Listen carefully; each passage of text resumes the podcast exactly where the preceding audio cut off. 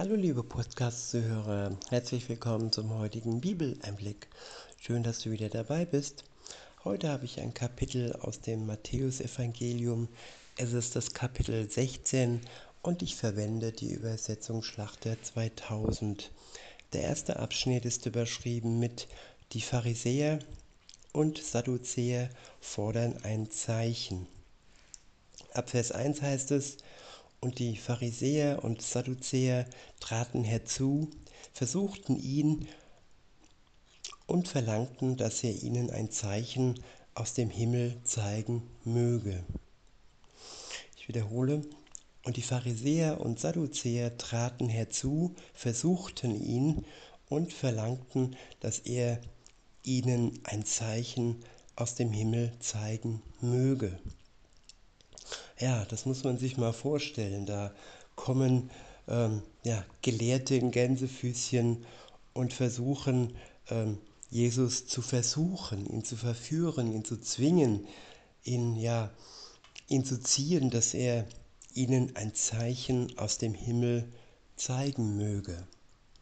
Ja, Gott lässt sich nicht zwingen, Gott lässt sich bitten, aber da ist der Unterschied zwischen Versuchen und bitten. Sie haben Jesus nicht um ein Zeichen gebeten, so wie es Thomas, der Ungläubige, tat, ein Jünger Jesu, der darum bat, dass Jesus ihm dann ja die Wunden zeigt, die er am Kreuz ähm, bekommen hat nach seiner Auferstehung. Und er hat seiner Bitte entsprochen und hat ihm diese Wunden gezeigt. In Vers 2 heißt es, er aber antwortete und sprach zu ihnen, am Abend sagt ihr, es wird schön, denn der Himmel ist rot. Und am Morgen, heute kommt ein Ungewitter, denn der Himmel ist rot und trübe. Ja, das ist das sogenannte Positivdenken. Der Himmel ist immer rot. Einmal kommt ein Ungewitter und einmal nicht. Und Jesus fährt fort, ihr Heuchler, das Aussehen des Himmels versteht ihr zu beurteilen, die Zeichen der Zeit aber nicht. Ein böses und ehebrecherisches Geschlecht begehrt ein Zeichen aber es wird ihm kein Zeichen gegeben werden, als nur das Zeichen des Propheten Jona. Und er verließ sie und ging davon. Der nächste Abschnitt ist überschrieben Warnung vor dem Sauerteig der Pharisäer und Sadduzäer.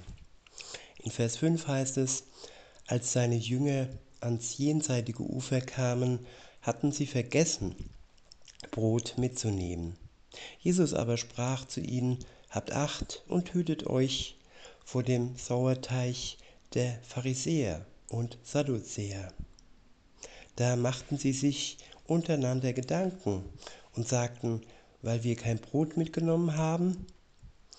Als es aber Jesus merkte, sprach er zu ihnen, ihr Kleingläubigen, was macht ihr euch Gedanken darüber, dass ihr kein Brot mitgenommen habt? Versteht ihr noch nicht und denkt ihr nicht an die fünf Brote für die fünftausend und wie viele Körbe ihr da aufgehoben habt? Ja, seine Jünger sahen Wunder und haben sie wohl vergessen, haben sie nicht im Herzen behalten und haben das Vertrauen ja nicht festgehalten in Jesus. Und insofern ja, musste er sie aufrütteln und zurückerinnern an seine Wunder, die er schon ja, getan hat. In Vers 10 heißt es, auch nicht an die sieben Brote für die viertausend und wie viele Körbe ihr da aufgehoben habt? Warum versteht ihr denn nicht, dass ich euch nicht wegen des Brotes gesagt habe, dass ihr euch vor dem Sauerteig der Pharisäer und Sadduzäer hüten solltet? Da sahen sie ein, dass er nicht gesagt hatte, sie sollten sich hüten vor dem Sauerteig des Brotes, sondern vor der Lehre der Pharisäer und Sadduzäer. Ja, die Lehre. Es gibt falsche Lehren oder auch genauer ausgedrückt ihre Lehren, die uns in die Irre führen können. Deshalb sollen wir Acht geben, dass das, was uns Prediger oder auch Podcaster so erzählen und dass das, was sie uns erzählen, ja mit dem Wort Gottes zu 100% übereinstimmt. Der nächste Abschnitt ist überschrieben mit das Bekenntnis des Petrus. In Vers 13 heißt es, als aber Jesus in die Gegend von Caesarea, Caesarea Philippi gekommen war, fragte er seine Jünger und sprach, für wen haltet, für wen halten die Leute mich, den Sohn des Menschen? Sie sprachen, etliche für Johannes den Täufer, andere für Elia, noch andere für Jeremia oder einen der Propheten. Tja, die Menschen halten Jesus als unterschiedlich. Schauen wir in die jetzige Zeit. Die Moslems sehen Jesus als weiteren Propheten neben ähm, Mohammed, aber ihm untergestellt. Mohammed steht über Jesus laut den Moslems. Und ähm, sie, er ist nicht Gottes Sohn und auch die Auferstehung und dass er für ihre Schuld, für die Schuld der Menschheit gestorben ist, das wollen sie nicht sehen. Und so war es auch damals, dass man Jesus nicht immer als den gehalten hat, der er war und der er ist, nämlich der Sohn Gottes, der für die Menschheit und für ihre Schuld starb, damit sie Erlösung und Befreiung ihrer Schuld erlangen. Weiter heißt es in Vers 15, da sprach er zu ihnen, ihr aber, für wen haltet ihr mich? Da antwortete Simon Petrus und sprach, du bist der Christus, der Sohn des lebendigen Gottes. Ja, das ist die richtige, nicht nur Antwort, sondern die richtige Erkenntnis, die Wahrheit. Er ist Jesus Christus, der Sohn des lebendigen Gottes. Weiter heißt es, und Jesus antwortete und sprach zu ihm, Glückselig bist du, Simon, Sohn des Jona. Denn Fleisch und Blut hat dir das nicht geoffenbart, sondern mein Vater im Himmel. Ja, der Vater im Himmel, der Geist Gottes, alles zusammen offenbart uns die Herrlichkeit Jesu, diese Wirklichkeit, das alleine mit menschlichen Maßstäben, mit Fleisch und Verstand zu erfassen, ist unmöglich.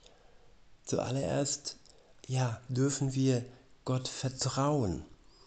Und wenn wir ihm die Tür öffnen und ja, eintreten in seine Herrlichkeit und uns Weisheit verschaffen lassen durch seinen Geist, dann erst können wir Jesus erfassen als den, den er ist, nicht nur der Prophet, sondern er ist der Sohn Gottes, der für die Menschheit starb. In Vers 18 heißt es, und ich sage dir auch, du bist Petrus, und auf diesen Fels will ich meine Gemeinde bauen, und die Pforten des Totenreichs sollen sie nicht überwältigen. Und ich will dir die Schlüssel des Reiches der Himmel geben, und was du auf Erden binden wirst, das wird im Himmel gebunden sein. Und was du auf Erden lösen wirst, das wird im Himmel gelöst sein. Da gebot er seinen Jüngern, dass sie niemand sagen sollen, dass er Jesus der Christus sei. Der nächste Abschnitt ist überschrieben mit die erste Ankündigung von Jesu Leiden und Auferstehung. In Vers 21 steht, von da an begann Jesus seinen Jüngern zu zeigen, dass er nach Jerusalem gehen und viel leiden müsse, von den Ältesten, den obersten Priestern und Schriftgelehrten und getötet werden und am dritten Tag auferweckt werden müsse. Da nahm Petrus ihn beiseite und fing an, ihm zu, ihm zu wehren und sprach, Herr, schone dich selbst, das widerfahre dir nur nicht. Er aber wandte sich um und sprach zu Petrus, Weiche von mir, Satan. Du bist mir ein Ärgernis, denn du denkst nicht göttlich, sondern menschlich. Ja, das Menschliche will festhalten, das Menschliche denkt an sich selbst. Petrus wollte Jesus nicht leiden sehen, aber dieses Leiden, dieser Tod am Kreuz für die Menschen, er war nötig. Und ja, das zu verhindern, das ist satanisch, das ist teuflisch. Dieser Wunsch war ein böser teuflischer Wunsch von Petrus. Und deshalb hat Jesus so barsch reagiert, um ihm klarzumachen, dass er nicht den Willen Gottes ausspricht, des Vaters, sondern den Willen des Teufels. Er hätte am liebsten gesehen, dass Jesus nicht gestorben wäre und die Sünde, die Macht der Sünde dadurch nicht gebrochen wäre. Aber sie ist gebrochen und so ist auch die Macht des Satans gebrochen. Es ist wie eine Pendeluhr, die noch ausschwingt, aber die schon ja das Ende voraussieht und schon besiegelt ist und keine Chance mehr auf Gewinn hat. Ich wiederhole den letzten Vers, den letzten Abschnitt des Verses. Du bist mir ein Ärgernis, denn du denkst nicht göttlich, sondern menschlich. Der nächste Abschnitt ist überschrieben mit über die Nachfolge. In Vers 24 heißt es, da sprach Jesus zu seinen Jüngern, wenn jemand mir nach kommen will, so verleugne er sich selbst und nehme sein Kreuz auf sich und folge mir nach. Denn wer sein Leben retten will, der wird es verlieren. Wer aber sein Leben verliert um meinetwillen, der wird es finden. Ja, viele Menschen versuchen ihr Leben selbst zu retten durch viele ja, viele Aktionen, ja, dass sie irgendwo viel Macht anhäufen, viel Geld anhäufen, auf ihre Gesundheit achten. Gut, das möchte Gott auch, dass wir gesund sind und dass wir unseren Körper achten. Aber sie versuchen ihr Leben zu verlängern, obwohl es doch ja ein Ende hat, obwohl es doch von Gott ein vorgegebenes Ende hat. Und sie konzentrieren sich nicht auf Gott selbst, sondern nur auf ihren irdischen Körper, auf ihr irdisches Leben und nicht auf das Angebot Jesu, das ewige Leben zu erhalten, wenn sie im Glauben anerkennen, dass er der Sohn Gottes ist und dass er für sie, für ihre Schuld gestorben ist.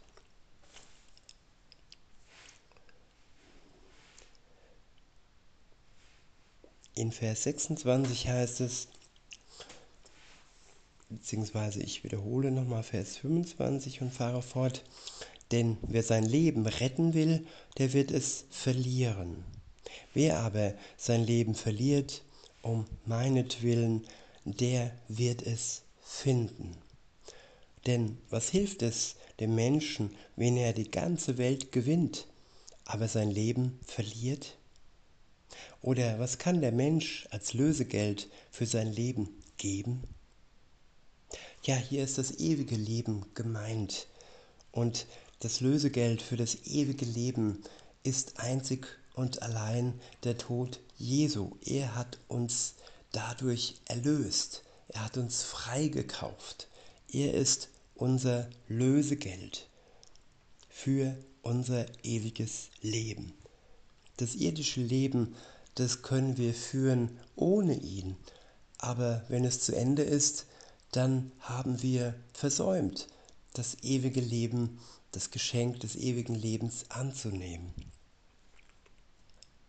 Wenn wir die ganze Welt gewinnen würden, dann würden wir trotzdem alles verlieren.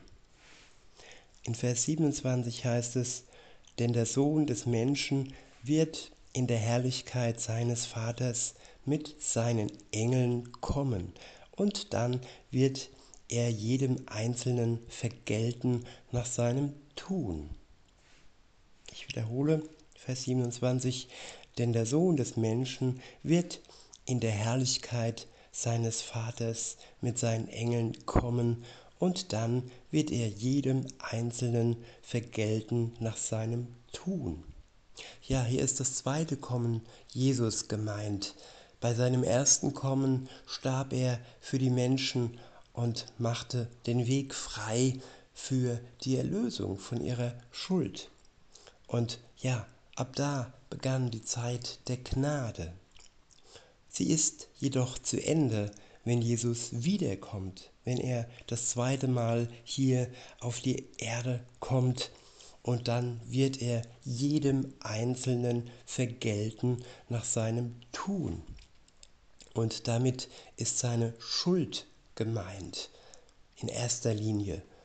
Und wer ja nicht gerecht gesprochen wurde durch den Tod Jesu, der steht unter der Vergeltung nach seinem Tun, nach seiner Schuld. Aber die, die erlöst worden sind von Jesus, ja, ihnen wird vergolten, dass sie ein Leben mit ihm geführt haben. Sie werden die Herrlichkeit Gottes erleben, ewiglich. In Vers 28 heißt es, Wahrlich, ich sage euch, es, steht, es stehen einige hier, die den Tod nicht schmecken werden, bis sie den Sohn des Menschen haben kommen sehen in seinem Reich. Ich wiederhole den letzten Vers. Wahrlich, ich sage euch, es stehen einige hier, die den Tod nicht schmecken werden, bis sie den Sohn des Menschen haben kommen sehen in seinem Reich. Ja, der zweite Tod ist hier gemeint, weil die, die da standen vor Jesus, sie sind alle den ersten Tod gestorben. Und wer dies tut, der ist praktisch in einer schlafenden Position. Und ja, dann werden, wenn Jesus wiederkommt, die einen auferweckt zur Glückseligkeit und die anderen zum Gericht. In diesem Sinne, liebe Zuhörer, wünsche ich euch noch einen schönen Tag und sage bis denne.